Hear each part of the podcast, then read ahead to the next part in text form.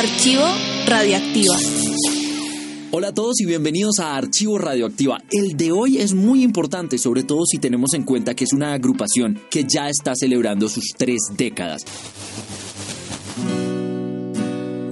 La siguiente entrevista es con uno de sus integrantes fundadores. Se trata de nada más y nada menos que Joselo, de Café Tacuba, cuando estaban celebrando los 20 años y la agrupación presentaba una gira bastante ambiciosa en la que querían repasar precisamente esas dos décadas de canciones. En el siguiente archivo radioactiva, José Rangel de Café Tacuba recuerda los inicios de la agrupación, los primeros toques y cómo deciden finalmente convertirse en una banda. Este es un archivo radioactiva del 2009. Cada quien estudiaba cosas relacionadas, cosas, carreras relacionadas con el diseño, ¿no? Eh, algunos diseño gráfico, otros diseño de muebles, otros eh, diseño industrial, eh, otros no, no, no diseño, pero ingeniería industrial. Estábamos cada quien en, en la universidad, ¿no? y entonces ahí ah, había como ciertos maestros que, que nos enseñaban que debíamos eh, utilizar nuestra cultura, ¿no? En vez de estar volteando a ver modelos extranjeros, eh, deberíamos retomar toda esta cultura que teníamos, porque porque mucha gente no no volteaba, ¿no? No volteaba a verlo. Entonces nosotros nos dimos cuenta de que lo mismo sucedía con la música, en vez de estar volteando a ver qué estaban haciendo los los ingleses o los norteamericanos en cuestión de rock, había que voltear a ver las raíces musicales con las que podíamos trabajar.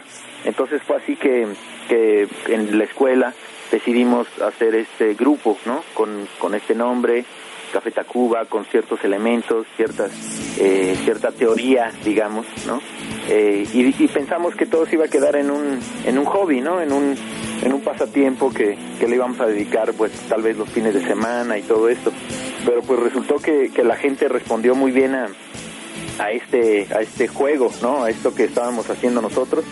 Y, le empezamos a dar más más tiempo y más oportunidad hasta el hasta el momento en que que el, grupo ocupó nuestras vidas al 100% no y bueno nosotros nos dábamos cuenta de que de que al, eh, que estábamos eh, también como todos nuestros intereses artísticos estaban estábamos plasmándolos a través de la música entonces decidimos tomar ese camino y fue así que, que todo lo del diseño quedó atrás o más o menos, ¿no? Porque eh, también en las portadas de, de, los discos, en los videos, en cualquier cosa que, que tengamos que ver, pues nos, nos, nos, involucramos. Entonces, digamos que seguimos trabajando en ese, en ese mismo rubro. Ese es el archivo radioactivo de hoy. Recuerden inscribirse a este podcast para seguir recibiendo nuestras actualizaciones. Mi nombre es Julio César Escobar y como siempre les digo, muchas gracias por escuchar. Archivo Radioactiva.